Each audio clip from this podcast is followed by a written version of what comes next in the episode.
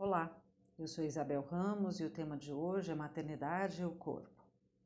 Poxa, falar de corpo parece ser de menor relevância, especialmente se eu respeitar a sequência dos áudios. Falar do físico após levantar a bandeira da espiritualidade é no mínimo corajoso. Mas não se enganem, discorrer sobre a casa que Deus nos deu para morar em nossa passagem é tão relevante quanto. Afinal, entendo que cuidar da nossa morada é uma forma de praticar a gratidão. Sou esposa de um educador físico. Assim, falar de saúde, de corpo saudável, são assuntos que estão inseridos de modo tão rotineiro em meu lar que parar para escrever sobre isso é quase um esforço. Sobretudo, observo que tanto para mim, ainda que inserida neste contexto, como para muitas mulheres, um dos pontos de abalo emocional em decorrência do período gestacional toca a mudança por que passa a nossa estrutura corporal. Temos nossa vaidade, Crescemos num cenário cultural onde ser e estar bem cuidada vai além, muito além do indicador de bem-estar pessoal. É um atrativo que vai a extremos, ora sendo relevante até para um posto de trabalho, ora para uma empreitada de sedução junto aos nossos namorados, maridos.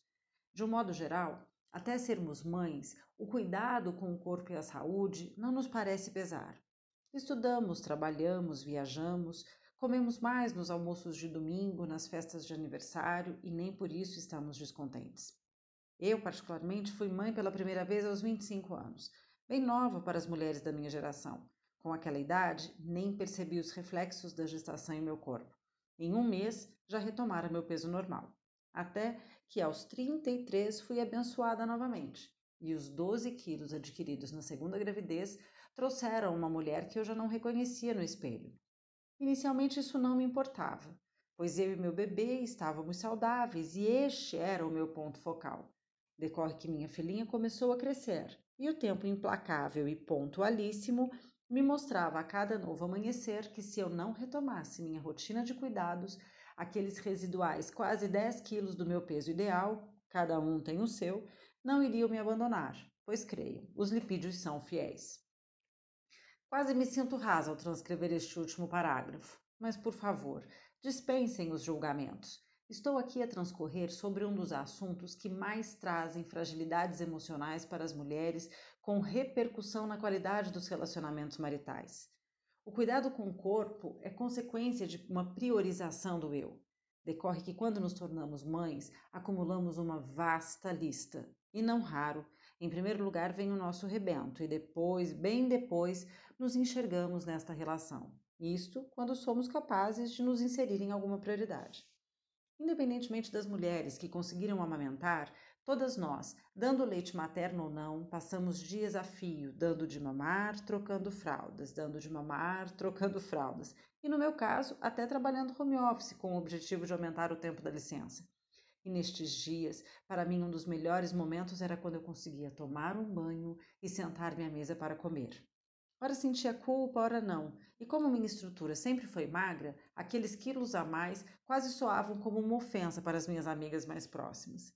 Mas o ponto não era, é, estar 10 ou 20 quilos acima do peso ideal. O que me chamou a atenção foi o fato de eu não estar conseguindo um tempo para mim. Foi a constatação de que já não tinha a mesma disposição para brincadeiras mais ativas com minhas filhas, e isso me trouxe um desconforto pois comecei até mesmo a perceber que no meu relacionamento com meu marido eu já evitava momentos em que estivesse muito exposta fisicamente. É, isso acontece. E para encerrar esta discussão, comento que hoje, aos 40 anos, ainda não julgo que esteja na minha melhor forma e honestamente não quero estar, pois enquanto eu julgar que eu posso me cuidar mais, sem que isto se torne um vício, quero a cada novo contexto me desafiar. Por exemplo, Atualmente consigo correr 5 km em 30 minutos. Quero aumentar minha marca. Sobretudo, sei que o mais difícil aqui não é conseguir correr 10 km daqui a pouco, mas sim dar continuidade à rotina de exercícios. No fim das contas, o meu grande ganho será conseguir compreender e viver a crença de que é preciso, é urgente e é saudável que nos cuidemos que nossa saúde física e mental sejam trazidas a patamares elevados, que nós mães entendamos que a maternidade legitimamente fiel e salutar não pode prescindir do lugar de mulher que conquistamos e que é parte integrante do nosso ser.